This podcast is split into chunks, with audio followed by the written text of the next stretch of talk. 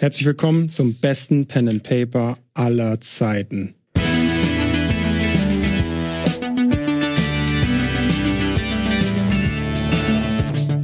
Mit diesen Worten begrüßt Hauke Gerdes Ende Februar 2020 tausende Zuschauer und Zuschauerinnen in seiner Welt Ultracore. Ein Fantasy-Universum, das in den kommenden Stunden Schauplatz der neuen Pen-and-Paper-Staffel Spitze Stifte sein soll.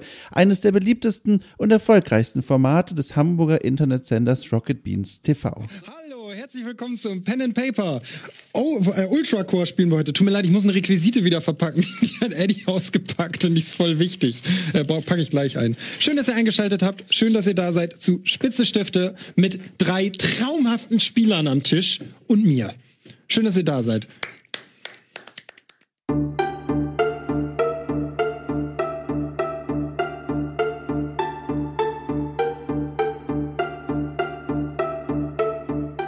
Die Staffel wird ein Erfolg. Viele alte und neue Fans erkunden begeistert mit den Rollenspielern auf ihrem Bildschirm die fantasievolle Welt, die Hauke selbst erschaffen hat. Eine von vielen. Zum Pen and Paper Portfolio des Moderators gehört zu diesem Zeitpunkt die Zombie-Apokalypse Tears, die Wikingerwelt Beards und das frühmodern englische Kriminalstück Moreton Manor. Für Ultracore aber hat Hauke besondere Pläne. Diese Welt soll zum Videospiel werden und weit über die deutsche Fan-Community hinaus Menschen begeistern. Ein großes, mutiges, riskantes Vorhaben für den Mann, der selbst noch nie ein Videospiel entwickelt hat und sich nun schwierigen Fragen stellen muss. Wie macht man aus einem Pen-and-Paper-Universum ein digitales Spiel? Wie geht man mit den vielen und hohen Erwartungen der Fans um, die schon jetzt Ultracore in ihr Herz geschlossen haben? Und wie gibt man einer Fantasy-Welt ein Gesicht, das wir alle uns ein bisschen anders vorstellen? In dieser Audiodoku begleite ich Hauke und sein Team auf der Suche nach den Antworten auf diese Fragen.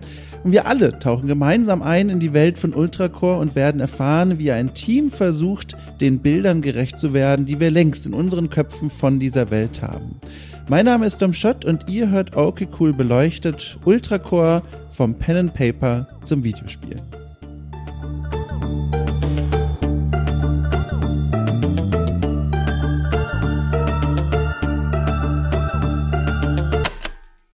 Am Anfang unserer Reise steht die Frage nach der Idee, der allerersten Idee für Ultracore. Die Welt dieses Pen and Papers vermengt viele Elemente, die wir aus anderen Fantasy- und Sci-Fi-Universen kennen. Zwerge, edle Paladine, Magier, Monster, sie alle aber in der gleichen Welt anzutreffen, ist ungewöhnlich, macht diesen Schauplatz so interessant. Und ebenso ungewöhnlich ist der Entstehungsprozess von Ultracore, der so ganz anders ablief, als man es sich vielleicht vorstellen würde. Das erfahre ich von Hauke selbst, der sich mit mir zum Interview traf. Bei unserem Termin außerdem dabei waren zwei weitere wichtige Schlüsselfiguren, zu ihnen später mehr. Äh, ich glaube, das ist im Fall von Ultracore extrem lange. Das ist eigentlich nicht so in der Natur der Sache, weil normalerweise arbeite ich halt super projektbasiert, wenn es um Welten und Geschichten geht. Es gibt schon so, ja, so eine, so eine Halde klingt immer so gemein, aber so, so ein Lager, wo ich halt Ideen habe und Welten, die ich irgendwann mal cool fand und machen wollte. Und Ultracore ist so ein bisschen das, das Kind aller Ideen, die's, die zu gut waren für andere Sachen. Also immer wenn ich was erfunden habe und dachte, ja, die Welt ist geil und jetzt gibt's auch noch Hacker-Vampire in der Welt, die so Punchcards, also die so Lochkarten mit ihren Zähnen machen. Das ist vielleicht ein bisschen viel, also packe ich die mal beiseite. Und habe ich immer so ein Dokument gehabt, habe ich das reingeschmissen. Und da war dann irgendwie, ich glaube, tatsächlich alle sechs der großen Rassen unserer Welt waren in diesem Dokument. Die existierten schon. Also dachte so, ja, Dampfzwerge wäre voll geil, die alles mit so Maschinen haben. Und ich hätte gerne diese Hacker-Vampire und ich hätte gerne Sauriermenschen und, und, und, und, und. Und all diese Sachen sind in dieses Dokument gewandert und irgendwann habe ich so einen Artikel gelesen, da ging es halt darum, dass Autoren immer ein viel zu großes Ego haben, dass wir unsere Welten viel zu geil finden und uns super doll in die verlieben. Und ich glaube, wir haben alle schon mal ein Fantasy-Werk aufgeschlagen und da sind dann 80 Fantasy-Wörter, so der Baum Usir und das Volk, der Yongur feiert irgendwie das Basalfest und so. Und ich denke, ja, es interessiert mich alles nicht. Das sind ein paar Typen, die eine Party unter einem Baum feiern. So. Und daraufhin habe ich dieses Dokument mir nochmal angesehen und gedacht, hey, vielleicht ist es eigentlich ganz cool, mal eine Welt zu machen, von der mein Ego befreit ist. Ich versuche auch nichts neu zu erfinden. Zwerge sind Zwerge und die bauen Höhlen und in den Höhlen gibt's Maschinen. So, und aber in der gleichen Welt gibt's halt Hacker, Vampire und Sauriermenschen. Und habe dann entschieden, dass ich irgendwas brauche, was das ein. Da kam so die Idee von Sorgoth, dem Verschlinger. Äh, der Name ist dann auch so so ein Learning aus Tolkien, der so eine ganz lange Abhandlung geschrieben hat über Laute in verschiedenen Sprachen, die wir eigenartig finden und so. Das heißt, eigentlich daran arbeiten tue ich jetzt schon seit wahrscheinlich so sieben oder acht Jahren, weil ich dieses Dokument ungefähr vor sieben bis acht Jahren angelegt habe, als ich verschiedene Welten für ein anderes Projekt erfunden äh, erfinden musste oder durfte. Eigentlich war es ja durfte. Und aber vor ungefähr, also eigentlich erst zu dem Pen and Paper 2020 ist dann wirklich Name an dieses Dokument gekommen, die Idee, dass das was sein könnte. Also ich saß irgendwie so im Büro bei einer Freundin, die ein Tattoo-Studio hat und die, weil ich irgendwie da zwei Wochen zu Besuch war und saß wirklich da so und dachte, ja, vielleicht schmeiße ich einfach alles nochmal weg, was ich für dieses Pen and Paper machen wollte und nehme dieses Dokument. Dann kam der Name Ultracore und dann ist das alles so zusammengekommen. Wann immer Menschen kreativ werden, dann geht es ganz schnell um das Wort Inspiration. Der Funke, der aus einem kurzen Gedanken erst eine Idee und dann etwas ganz Konkretes zum Anfassen werden lässt. Viele Menschen verbinden dieses Wort mit einer romantischen Vorstellung. Der Künstler oder die Künstlerin, die verträumt zum Himmel blickt und auf einmal von der Muse geküsst wird. Haug hingegen empfindet die Arbeit an seiner eigenen Welt ein wenig anders. Welten erschaffen ist Design und keine Kunst würde ich jetzt mal sagen. Und Kreativität ist Rekombination von Bekanntem. Und daraus habe ich für mich so die Formel geschlossen, dass ich einerseits dem ganz klassischen Handwerksset folgen muss. Das heißt, ich setze mich hin und entscheide, wie funktioniert eine Welt, was sind die Regeln einer Welt, wie funktioniert Worldbuilding und wie erkläre ich diese Welt so, dass sie in sich so weit schlüssig ist, dass sie nachvollziehbar ist. Also man spricht ja immer so von harten und soften Fantasy-Welten. Harry Potter mal als Beispiel ist eine softe Fantasy-Welt. Es gibt eine Uhr im Haus der Weasleys, die weiß immer, wo jeder zu welcher Zeit ist. Es wird aber nicht erklärt, wie die funktioniert und warum die nicht weiß, wo Voldemort ist. Aber es gibt auch eine Landkarte und die weiß, wo Voldemort ist. Und das wäre ja eigentlich in den meisten, also in der Tolkien-Welt würde es sowas nie geben. Da würde erklärt werden, wie funktioniert das, das ist alles erklärt, wo Hobbits herkommen, weiß man, die sprechen alle Sprachen und es gibt ein Almanach zu dieser Welt. Und ich versuche immer so ein bisschen zwischen den beiden zu sein. Das heißt, eine Welt soll sich einerseits so schlüssig anfühlen, dass ich sie nachvollziehen kann, aber andererseits sollte sie so soft sein, dass man auch jederzeit Dinge erfinden kann, die Spaß machen, ohne sofort sie in der tiefen Lore dieser Erde oder der Welt verankern zu müssen. Das heißt, der erste Schritt ist eigentlich immer, wie funktioniert eine ganze Welt?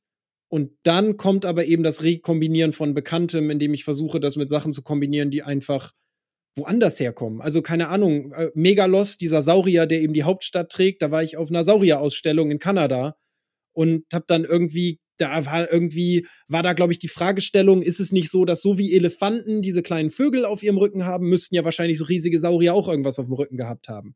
Und dann dachte ich ja, was ist denn das dann? Riesengroßer Vogel oder sind das Leute oder keine Ahnung? Und daher kam die Idee. Und dann gibt's aber auch Sachen wie diese Lochkarten. Irgendwann, mein Vater hat mir mal eine Lochkarte gezeigt und mir erklärt, wie das funktioniert und so.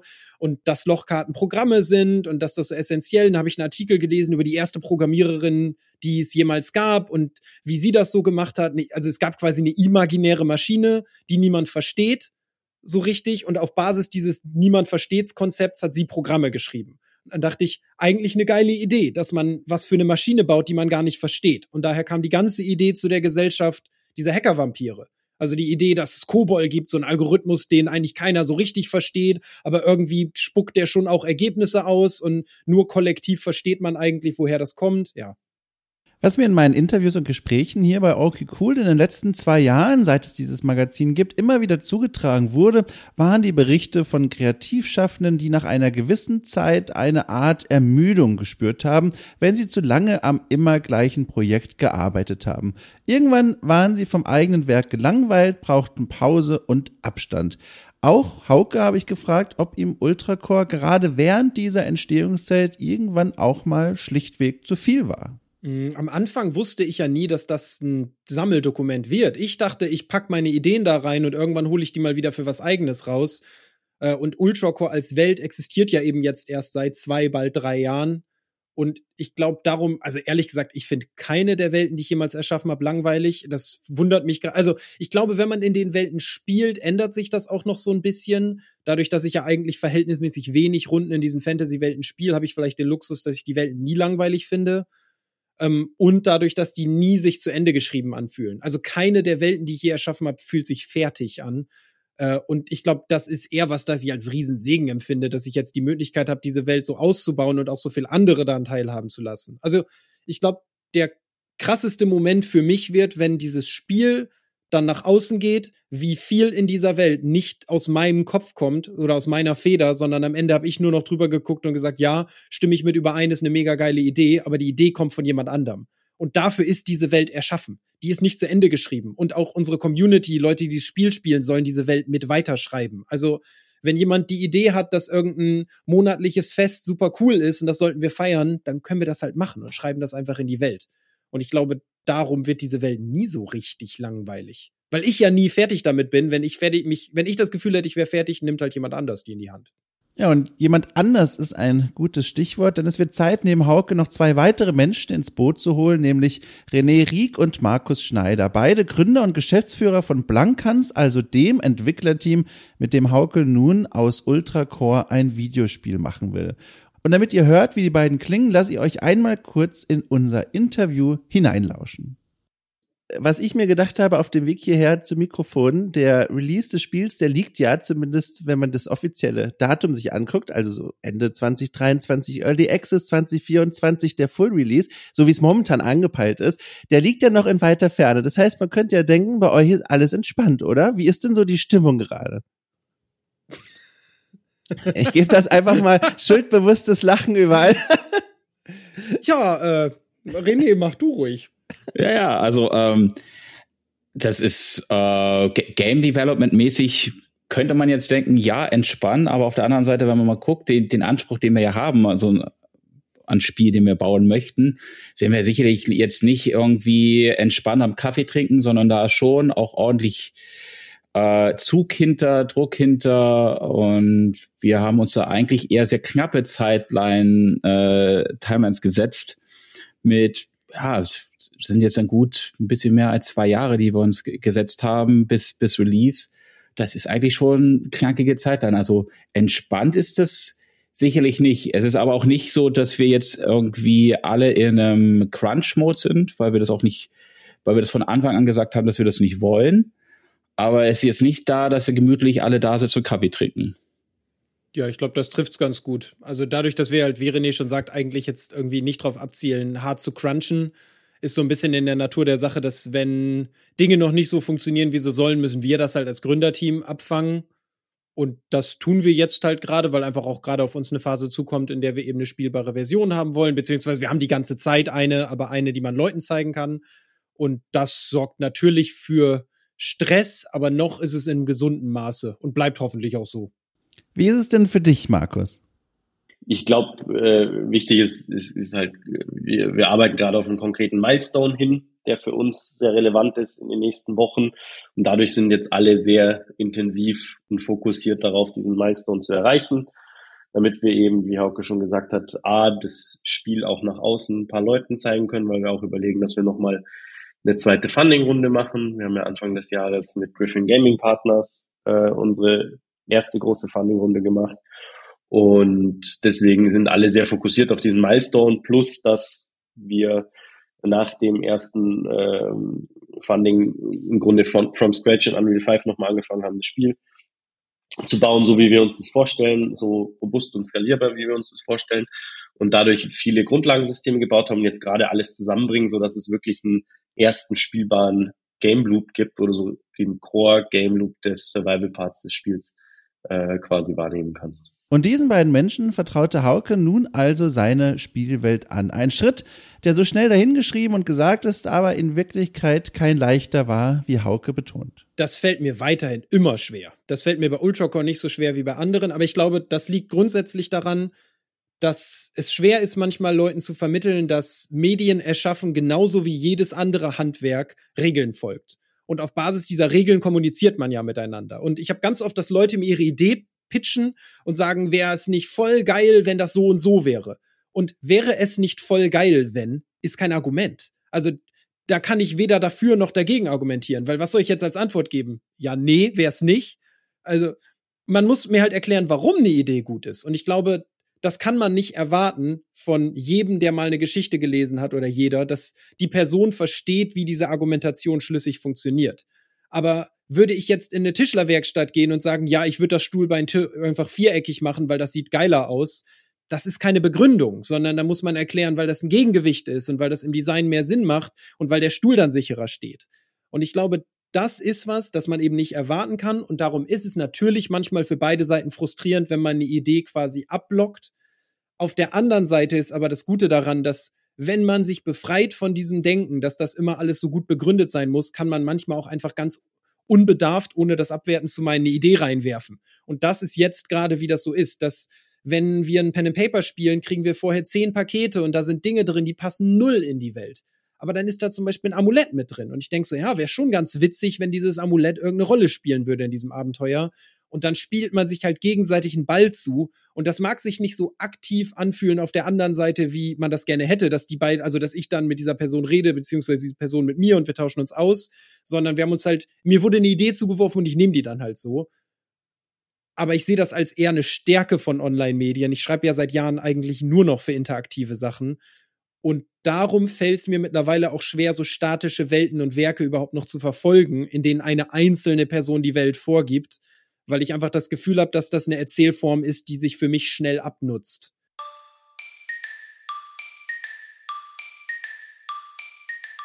René und Markus habt ihr draußen ja jetzt schon einmal gehört, aber eine große Frage steht noch im Raum, die diese beiden Menschen auch betrifft. Und zwar, wie kam das Team eigentlich zusammen? Wie fanden sich Hauke, René und Markus?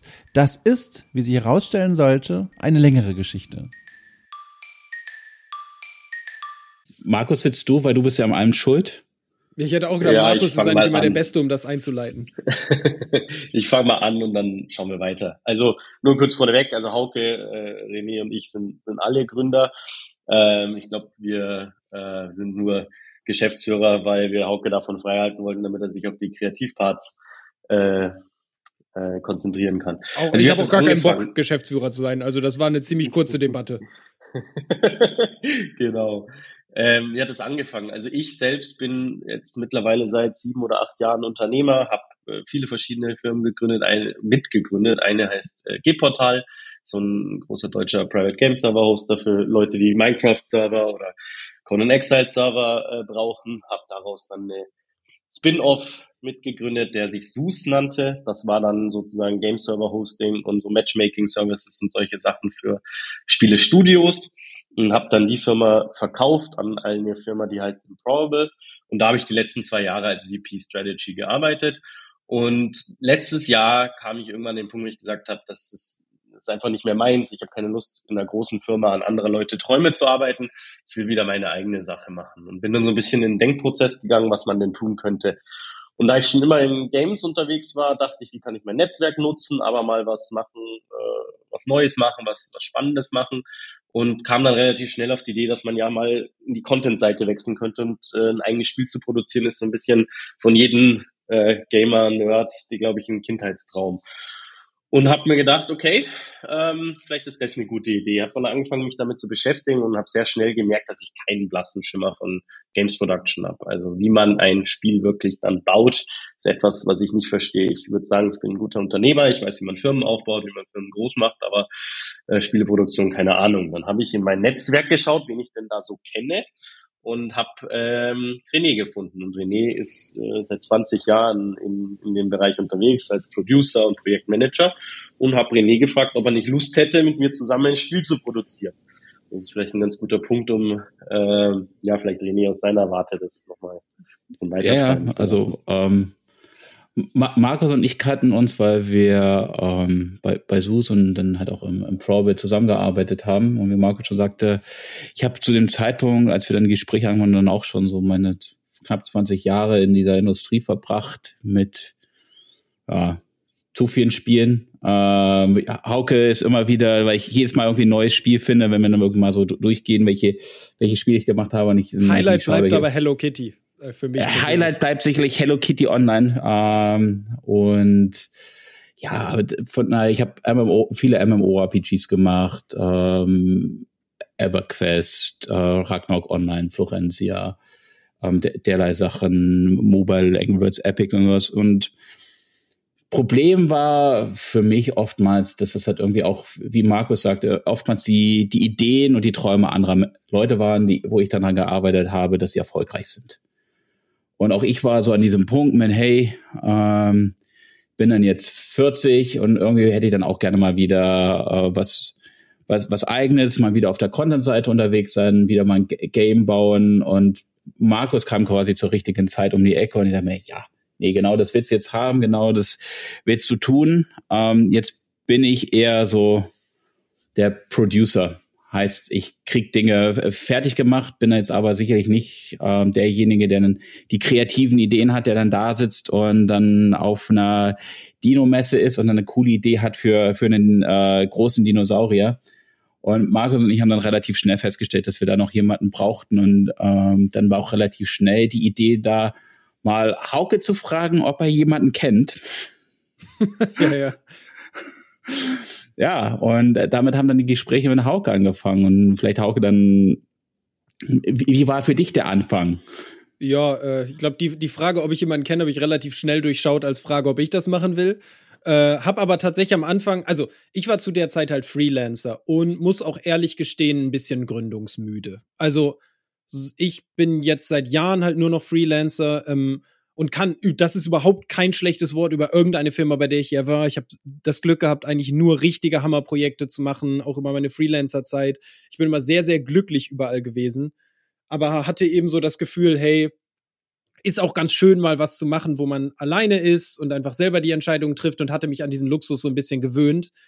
Und als Markus und René, oder beziehungsweise am Anfang kam erst Markus und relativ kurz danach kam dann René auch mit in die Gespräche auf mich zukamen, habe ich auch sofort gesagt, hey, ich habe schon Spiele gemacht, aber halt Indie-Projekte, kleine Sachen, das traue ich mir gar nicht zu. Und zu dem Zeitpunkt kannte ich René ja noch gar nicht so richtig. Und mir war gar nicht bewusst, dass eben auch einfach jemand dahinter ist mit so viel Production-Erfahrung.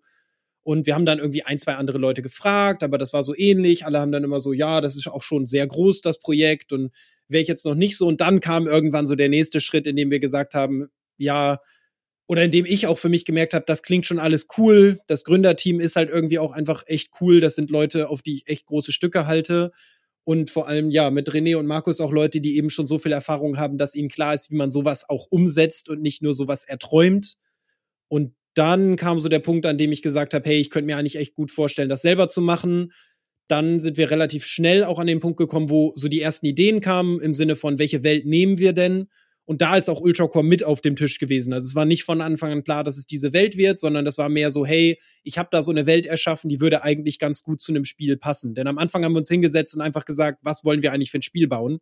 Wir hatten so ein paar Eckpfeiler online, sehr sozial, auf Servern basierend irgendwie und sind dann, dann so da gelandet. Und bereut habe ich es auf keinen Fall. Im Gegenteil, es ist ein mega geiles Team. Also ich glaube, das ist so, das sagt wahrscheinlich irgendwie jeder über seine Firma, aber das ist, weiß Gott, für uns alle drei nicht unser erstes Rodeo. Und ich glaube, wir sind uns alle einig, dass wir noch nicht erlebt haben, dass ein Team sich so gut untereinander versteht und sich auch so sehr schon nach was Bedeutendem auf menschlicher Ebene anfühlt.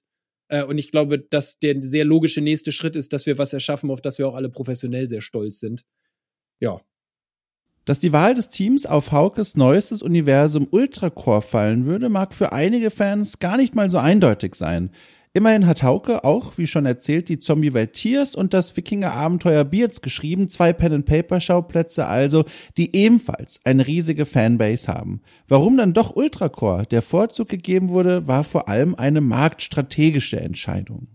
Mm, also ich glaube, es gibt so ein paar logische Gründe vom Game Design her, aber vielleicht kann sogar, können Markus und René sogar besser beantworten. Ja. Warum? Weil die haben die Welt von außen gesehen. Für mich ist das eins von vielen Babys. Also ich kann es mal ähm, sagen, wenn man jetzt mal so guckt, was wir, was wir machen wollen. Wir wollen äh, Survival, äh, ein Survival Game bauen, was halt schon viel Freiraum gibt, auch eine Welt zu entdecken. Wenn man dann auch hingeht, dass wir natürlich auch eine, eine sehr breite Zielgruppe ansprechen wollen, heißt durchaus eher auch eher so im Teenageralter auch und dann bis hoch ins Erwachsenenalter. Wenn man dann so die ganzen anderen Welten, die Hauke so erschaffen hat, sind sie alle doch sehr nischig. Ähm, in ihrer Nische sehr cool. Zombies sind cool, wir alle lieben Zombies, aber ähm, damit holst du nicht immer jeden ab und es sind, ähm, es gibt auch ein sehr düsteres, darkes vielleicht hat sogar Horror-Setting vor, das, das du verfolgen musst. Ultracore hat einfach uns erlaubt, mehr Leute anzusprechen, mehr Interessen anzusprechen, es auch ähm, entsprechende Welt zu bauen, die wirklich für jeden irgendwas bietet, wo er sich wiederfindet. Und da ist es eigentlich eine sehr nüchterne Entscheidung für mich gewesen für die Welt. Sie, ja, sie ist, es ist eine spaßige Welt und von allen Welten, ähm, die Hauke so erschaffen hat, ist auch die, die mir am meisten Spaß macht. Nichtsdestotrotz, rein jetzt mal so aus Blankans Sicht, war das für mich eine eher nüchternere Entscheidung mit. Damit, glaube ich, haben wir den, den meisten Erfolg. Es passt zu unserer Spielidee und es spricht die meisten Leute an. Ja, nur kurz für mich, also ich hatte einen ganz anderen Denkprozess dahinter. Ähm, für mich war immer klar, dass ich ein Spiel bauen wollte, bei dem man die Community mitnimmt. Also mir ist von Anfang an ganz wichtig gewesen in allem, dass wir nichts bauen, was jetzt nur irgendwie äh, von uns für uns kommt, sondern wo wir wirklich mit den Leuten zusammenarbeiten und von allen Welten, die so zur Verfügung standen und wo man drüber nachgedacht und sich angeschaut hat, ist Ultracore die, die am meisten Engagement von den Usern hat.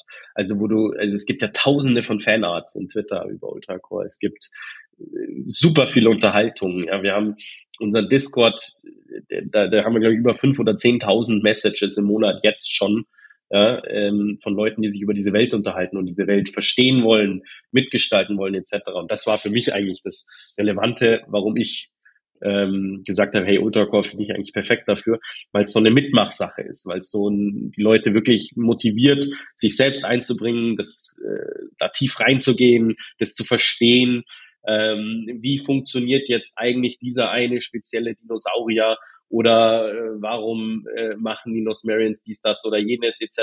Da ist so viel Tiefe drin und so viel Wissen und so viel Lust und ähm, unternehmerisch gesehen ist es für mich auch sehr wichtig, weil ich, ich will halt, also Blankans soll nicht nur dieses eine Spiel bauen, Blankans soll im Grunde diese Welt ähm, auf zehn Jahre oder auf eine Dekade hin ausbauen in Comics, in äh, Animation, Movies, in alles Mögliche, ja, wenn es nach mir geht. Ich habe einfach Lust, diese Welt groß zu machen und das war eigentlich so für mich so das, der Hauptgrund, warum Ultracore dann äh, das ausgesuchte war. Ebenso wichtig wie die richtige Wahl des Schauplatzes war die Auswahl der Entwicklerinnen und Entwickler, die an dem Videospiel Ultracore arbeiten würden. Was mir bei meiner Recherche auffiel, Blankans ist ein Team, das zu 100% remote arbeitet, also quasi aus dem Homeoffice heraus und ohne zentrales Studio, an dem alle zusammenkommen. Außerdem ist das Entwicklerteam auffällig divers, nicht nur was Biografien, sondern auch Skill-Level angeht. Hier kommen sowohl erfahrene Branchenleute als auch viele Einsteiger und Uni-Abgänger zusammen. René und Hauke erklären mir, warum das so ist. Also ähm, der sehr offensichtliche Vorteil ist ja, wir können erfahrene Leute, Talente dort rekrutieren, wo sie leben. Wir können natürlich jetzt hingehen, irgendwie ein cooles Büro in München aufmachen. Dann sind wir aber sehr limitiert, was Talente angeht. Da sind wir weitestgehend auf den deutschsprachigen Raum limitiert und vielleicht hier und da jemanden, der willens ist, nach München zu ziehen. Das macht Rekrutieren unheimlich schwer und es schränkt auch massiv ein dadurch, dass wir von Anfang an gesagt haben, wir sind eine reine Remote-Firma, wir, ähm, das steht auch in dem How We Work, dass wir wir wollen nie ein Office haben, wir wollen nie ein Büro haben, wo irgendwie alle sitzen. Und wir haben uns von Anfang an so aufgestellt, dass wir wirklich eine Remote-Firma sein wollen, haben wir einfach die Möglichkeit zu sagen mit, hey, du lebst in Portugal, cool. Ähm, uns egal. Wir haben die Möglichkeiten, dich auch dort einzustellen, dir ein Gehalt zu geben, ähm, Krankenversicherung zu zahlen und, und, und warum machen wir das nicht so? Und du kannst dann dort bleiben, bei deiner Familie sein, bei deinen Freunden sein und dennoch mit uns arbeiten. Und dadurch haben wir einfach die Möglichkeit, auf alle Talente weltweit zuzugreifen und nicht nur auf diesen sehr kleinen Markt Deutschland oder kleinen Markt Europa. Und ich glaube, dazu kommt halt, dass wir als Gründer auch einfach ein, Ex also wir sehen sehr stark Menschen in, in den Menschen, die mit uns arbeiten und nicht nur Angestellte. Und ich glaube, dass das auch für uns individuell selber einfach so ist, dass Remote einem einfach auch erlaubt, ein sehr glückliches Leben zu führen. Ich sage überhaupt nicht, dass das nicht sein kann, dass man in einer Firma arbeitet, das so ist, aber es erlaubt einem einfach einen gewissen, man nennt das immer noch Luxus, wobei ich mittlerweile, ich arbeite seit Jahren nur noch remote, das heißt, für mich ist das völlig normal, dass ich mir selber meinen Tag gestalten kann. Äh, und zumindest mein Eindruck ist, und wahrscheinlich würden mir die anderen beiden dazu stimmen, dass das für uns eigentlich nur ein Vorteil ist, sich eigentlich selten wie ein Nachteil anfühlt und bis zu Interviews denke ich da immer gar nicht so drüber nach, dass das außergewöhnlich sein könnte, dass wir remote-only sind. Also wir haben auf der Gamescom Interview gehabt, das hat sich quasi um nichts anderes gedreht und ich konnte, hab da gar nicht mehr so drüber nachgedacht. Für mich ist das so normal einfach, dass natürlich ins Büro gehen heißt, dass ich meinen Discord anmache, so und dass die Meetings so stattfinden und dass in der Zwischenzeit eine Kollegin oder ein Kollege mal kurz weg ist, weil die ihr Kind abholen und dann gemeinsam Mittagessen und dann ist halt in drei Stunden kurz kein Meeting möglich, so.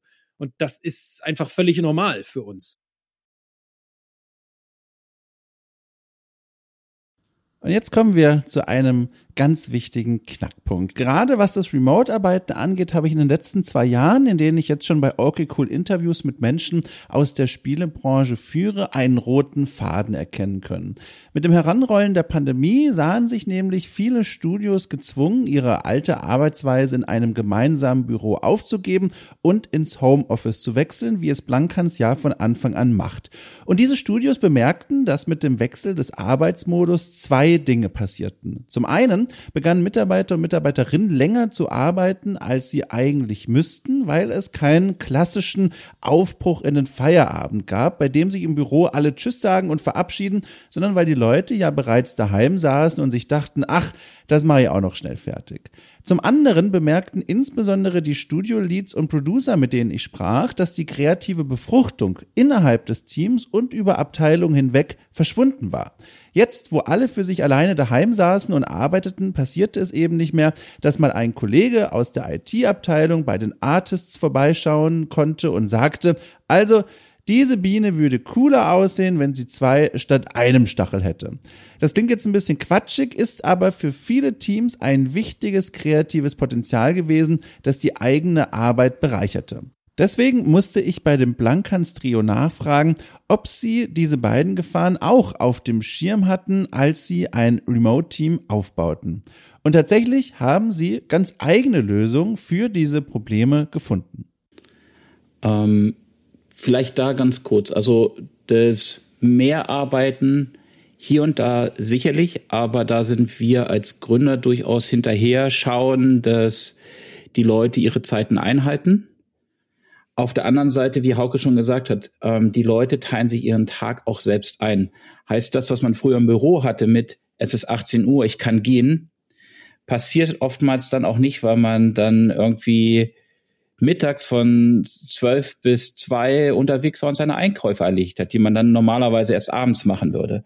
Deswegen verschiebt sich das auch so, so ein bisschen und die, die Wahrnehmung geht da auch dann immer so ein bisschen, bisschen flöten. Sicherlich ist aber da ein, ein, Punkt, aber da sind wir als Gründer sehr hinterher zu gucken, dass die Leute ihre Zeiten einhalten, dass sie halt sich eben nicht überarbeiten. Wir, wir predigen regelmäßig, dass wir hier einen Marathon laufen, keinen Sprint. Und deswegen auch das mit dem Crunch vorhin. Ansonsten mit dem Befruchten, und ich glaube, da geht Hauke gleich auch drauf ein. Wir haben das von Anfang an in unserer Kultur verankert. Ähm, es gibt nur offene Meetings, heißt, jeder darf reinkommen. Heißt, wenn unsere Entwickler zusammensitzen, sitzen oftmals unsere Concept Artists mit drin, unsere 3D Artists mit drin und hören zu. Und dadurch passiert dieses Befruchten dennoch.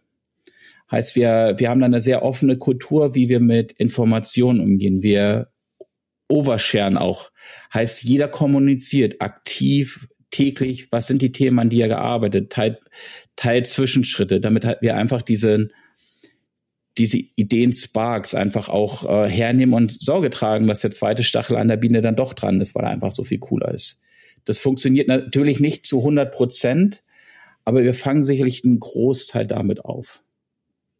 Ja, ich glaub, ganz kurz nur, ich schaue gerade in unseren Discord, ja, ich schaue gerade in unseren Discord und da sind vier Meetings gerade parallel, in denen in jedem Meeting ein Mensch gerade streamt und andere sozusagen zuschauen, wo ich meinen würde, in ein bis zwei rein von der Wahrscheinlichkeit her findet gerade sozusagen der zweite Stachelmoment statt, weil einer einfach gerade was zeigt, was er macht, was er äh, tut, was ihm, was, was, was ihn gerade bewegt und andere äh, zuschauen und sich das ansehen. Und das sind, wenn ich jetzt in den Kalender schaue, sind das nicht äh, geplante Meetings. Ja, ich glaube nur eins davon.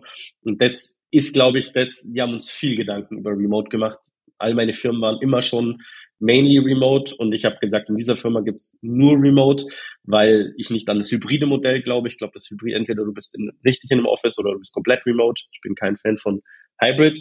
Und ähm, wir haben einfach da sehr viel dran gearbeitet. Und unser Discord ist unser Büro. Also da ist eigentlich immer äh, was los. Da ist immer, äh, kann man Leute finden, die man sich austauschen kann, die im Professionellen genauso wie im Privaten. Ne? Es gibt auch da den Plausch, den, Klass den klassischen, den Kaffeemaschinenplausch. Das funktioniert für uns sehr gut. Und ich ganz persönlich bin auch echt ganz großer Fan von dem Konzept, weil es halt einem in seinem Leben so viel, wie viel Zeit ich in meinem Leben mit Commuting nach München verbracht habe oder verloren habe oder kaputt gemacht habe, das wird für mich nicht mehr in Frage kommen. Also ich könnte mir nicht vorstellen, für keinen Job der Welt jemals wieder irgendwo ein Büro zu fahren. Ja, ich glaube, ich sehe das genau wie Markus. Äh, wir, ich glaube, was wir halt so, um beide Fragen noch zu beantworten, das zweite hat, glaube ich, René ganz gut beantwortet. Das ist immer eine Gefahr.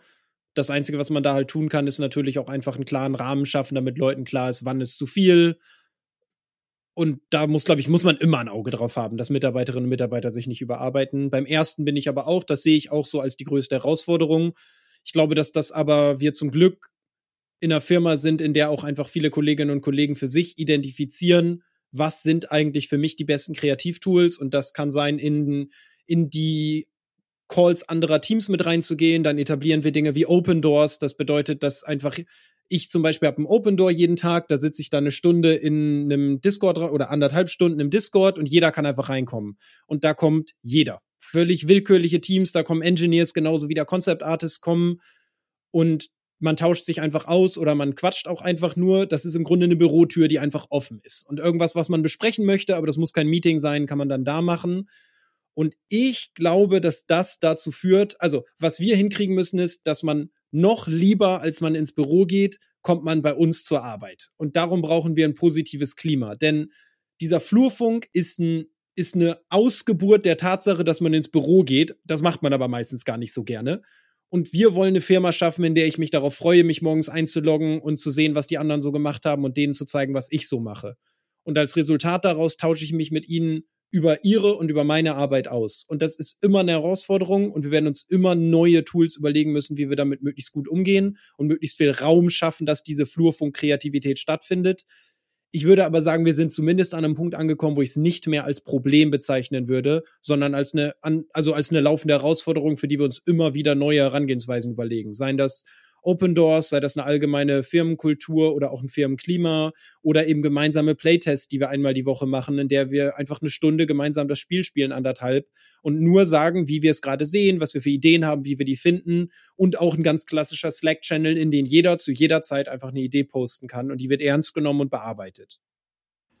Und damit wird es jetzt Zeit, über das Spiel selbst zu sprechen. Ultracore, das Videospiel. Ein Titel, der auf der offiziellen Webseite des Entwicklerteams als eine Social Survival Sandbox beschrieben wird. Oder mit anderen Worten, gemeinsam mit dem Freundeskreis ums Überleben kämpfen und dazwischen Häuschen bauen.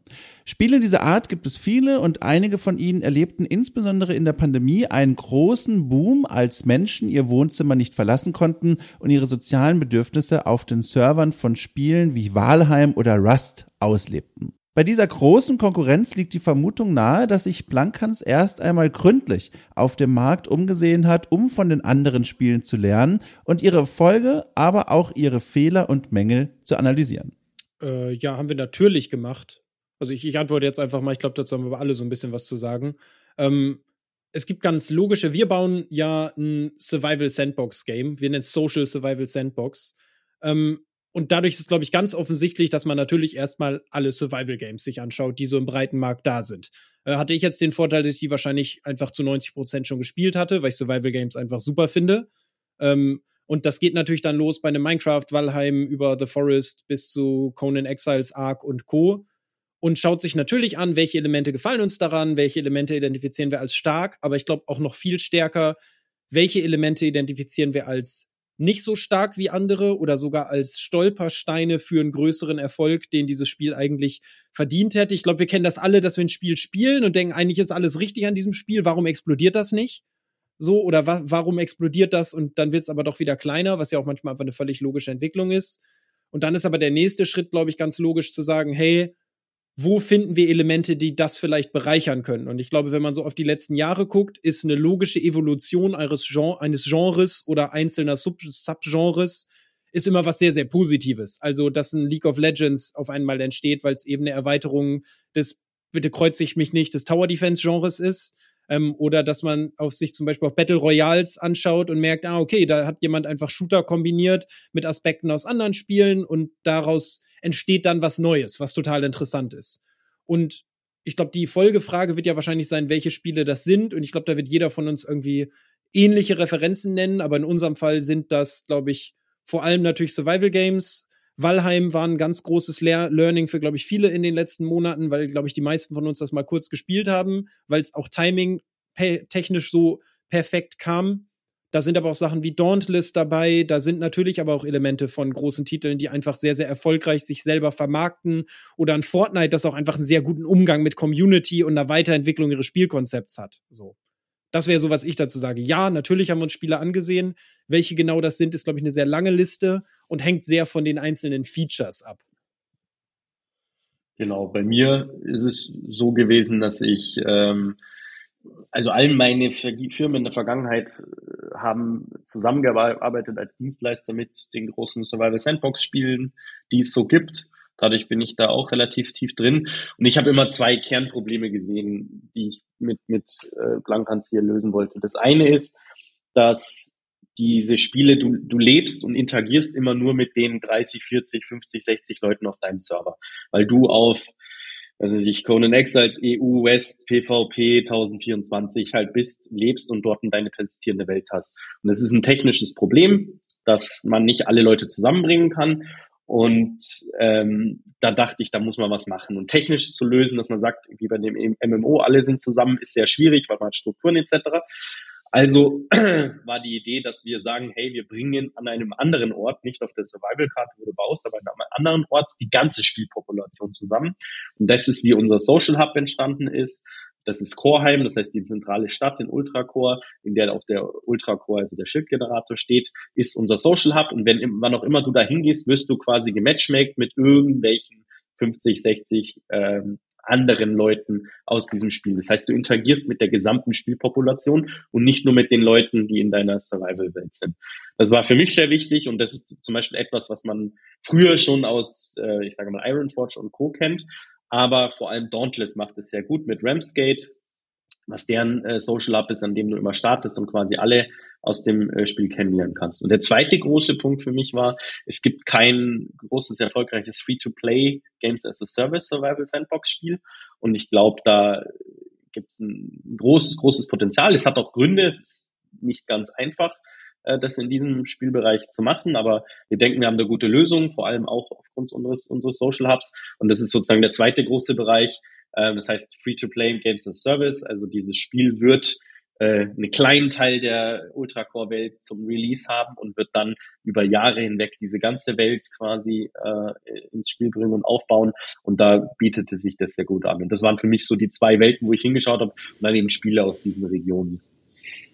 Ja, und für mich war es einfach ähm, dadurch, dass ich so lange ja auch schon in dieser Industrie unterwegs bin und einfach weiß, dass Innovation, wir, wir schreiben uns alle immer Innovation und groß auf die Fahnen und wenn man genauer hinguckt, haben wir einfach quasi ähm, ein, ein anderes Spiel kopiert und einfach eine andere Farbe drüber gepackt. Also von daher sich Referenzen zu holen, was wie machen es andere, ist eigentlich, glaube ich, das Normalste der Welt.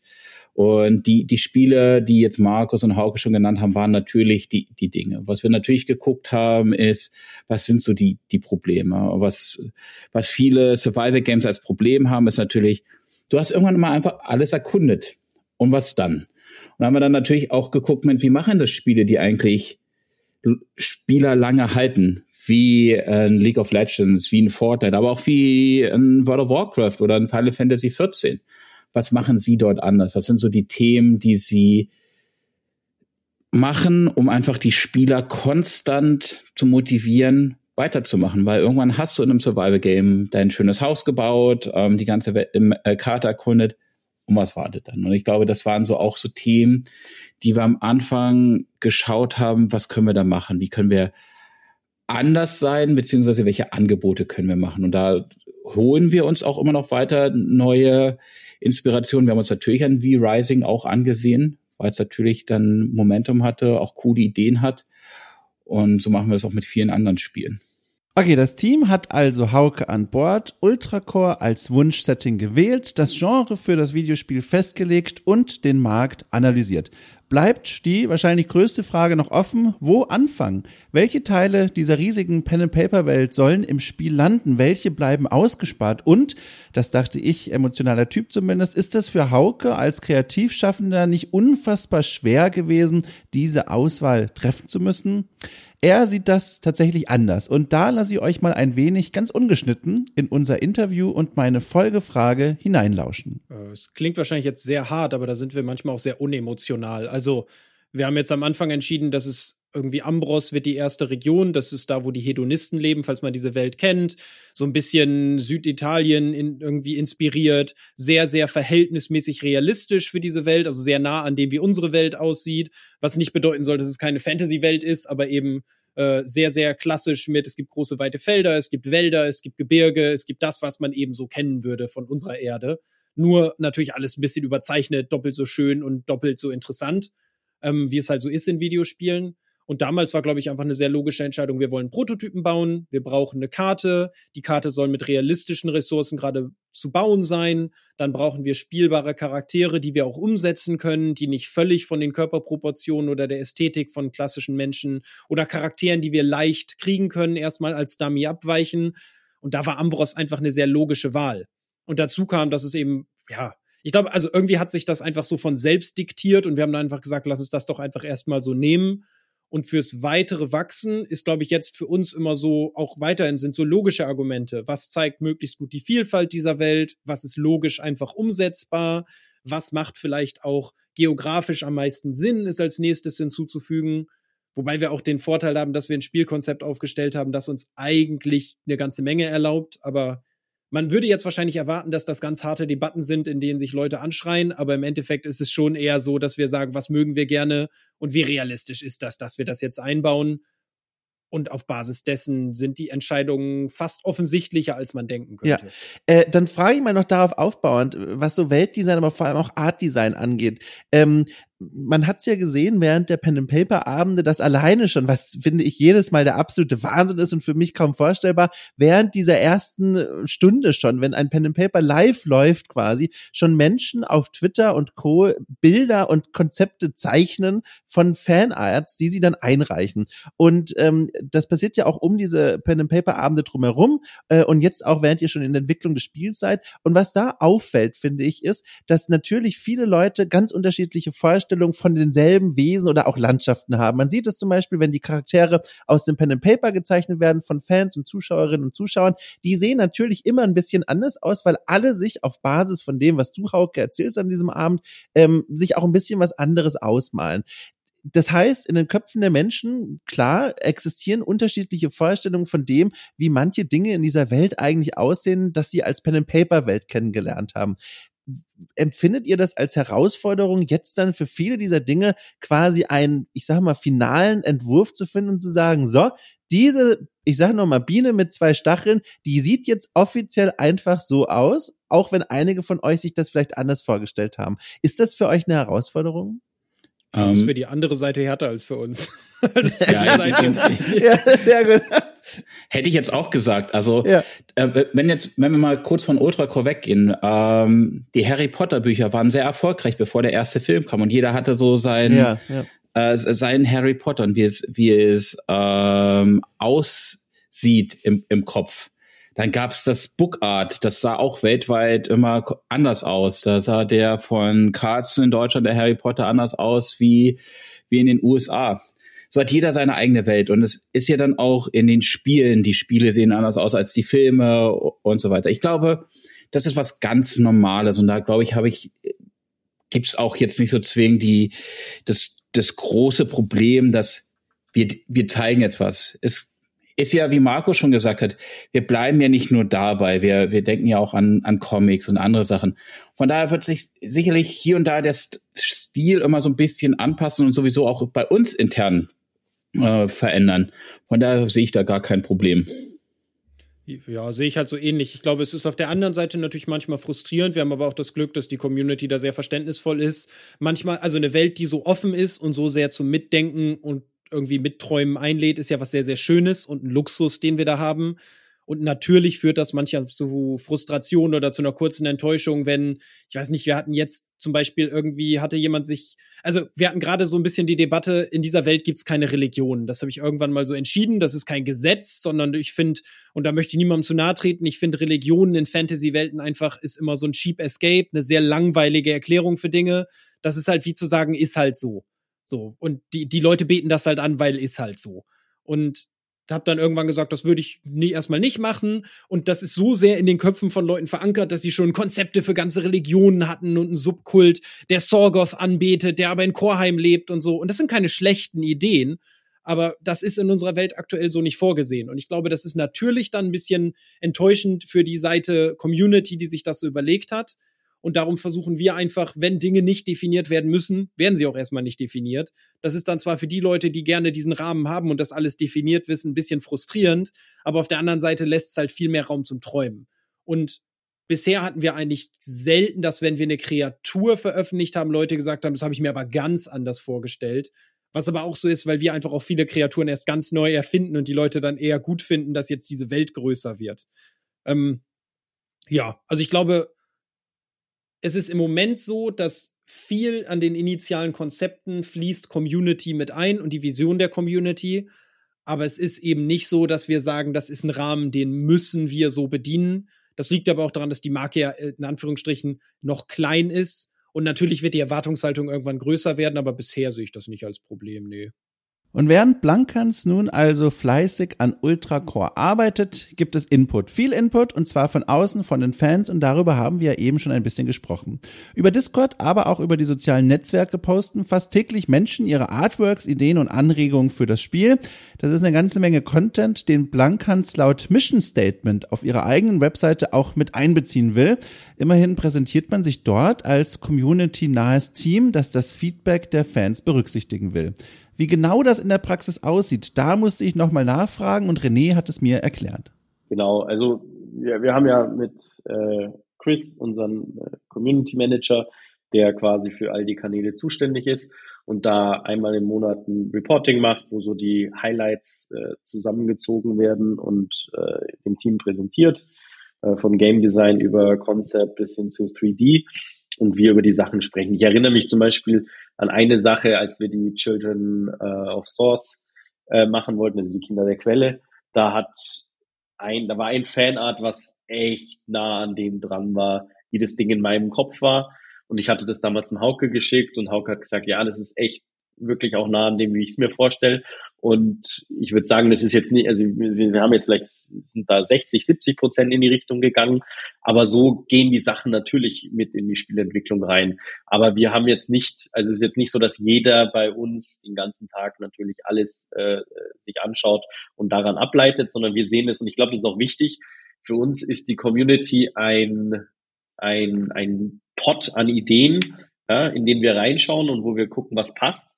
Aber wir sagen jetzt nicht, was aus der Community kommt, müssen wir machen, weil wir glauben, dass das auch wirklich für die Spielentwicklung schädlich sein kann.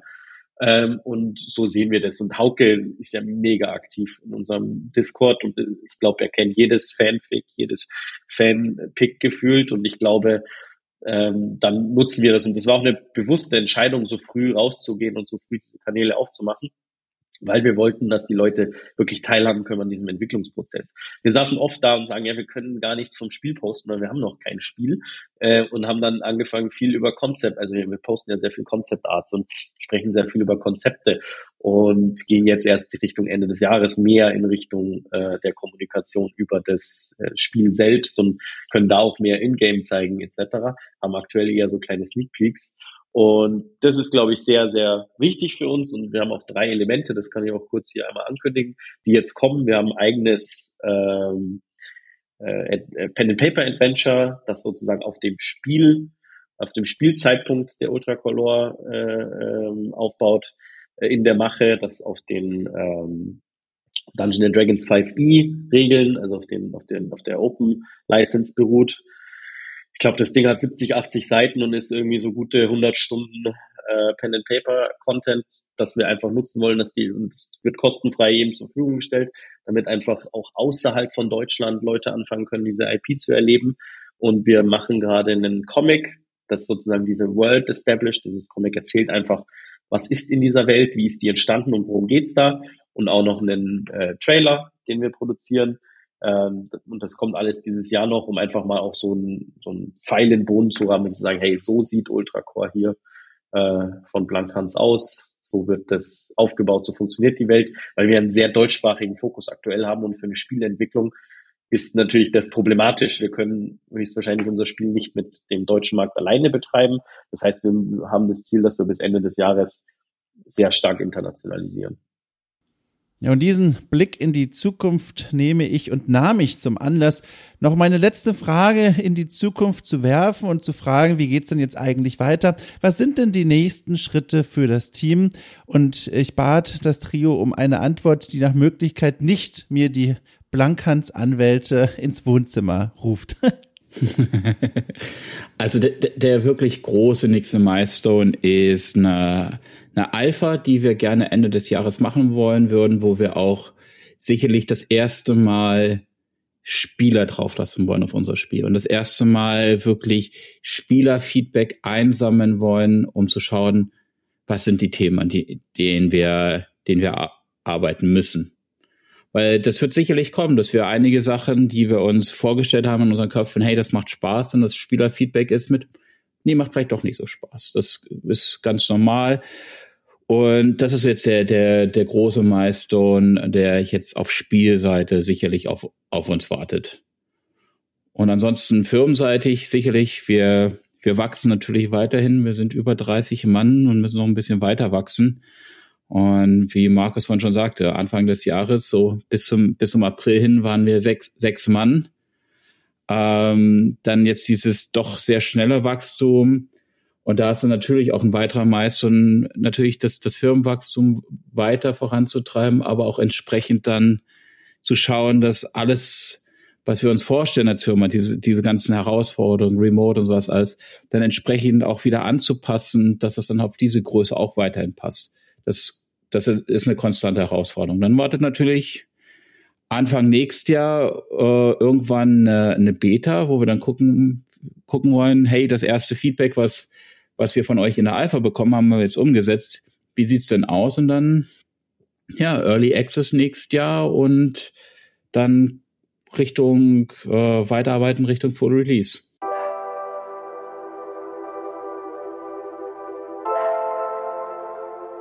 Und ja, auf diesen Full Release bin ich selbst auch schon sehr gespannt und ebenso gespannt bin ich die Entwicklung dieses fordernden Vorhabens weiter zu verfolgen. Aus einer Pen-and-Paper-Welt, die eines Abends irgendwo in Hamburg der Welt zum ersten Mal gezeigt wurde, ein echtes Videospiel zu machen.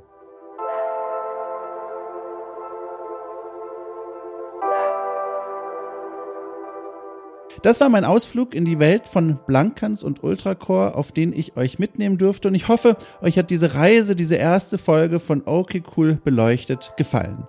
Wenn ihr mehr von mir und meiner Arbeit hören wollt, dann scrollt doch noch ein bisschen durch meinen Podcast-Feed, schaut bei okcool.space vorbei oder werft mal einen Blick auf die Steady-Seite dieses Magazins, wo ihr für knapp 5 Euro im Monat eine ganze Menge weiterer Podcast-Folgen, Interviews und Dokumentationen freischalten könnt. Alles verlinkt in der Folgenbeschreibung. Mein Name ist Tom Schott und ich danke euch von Herzen.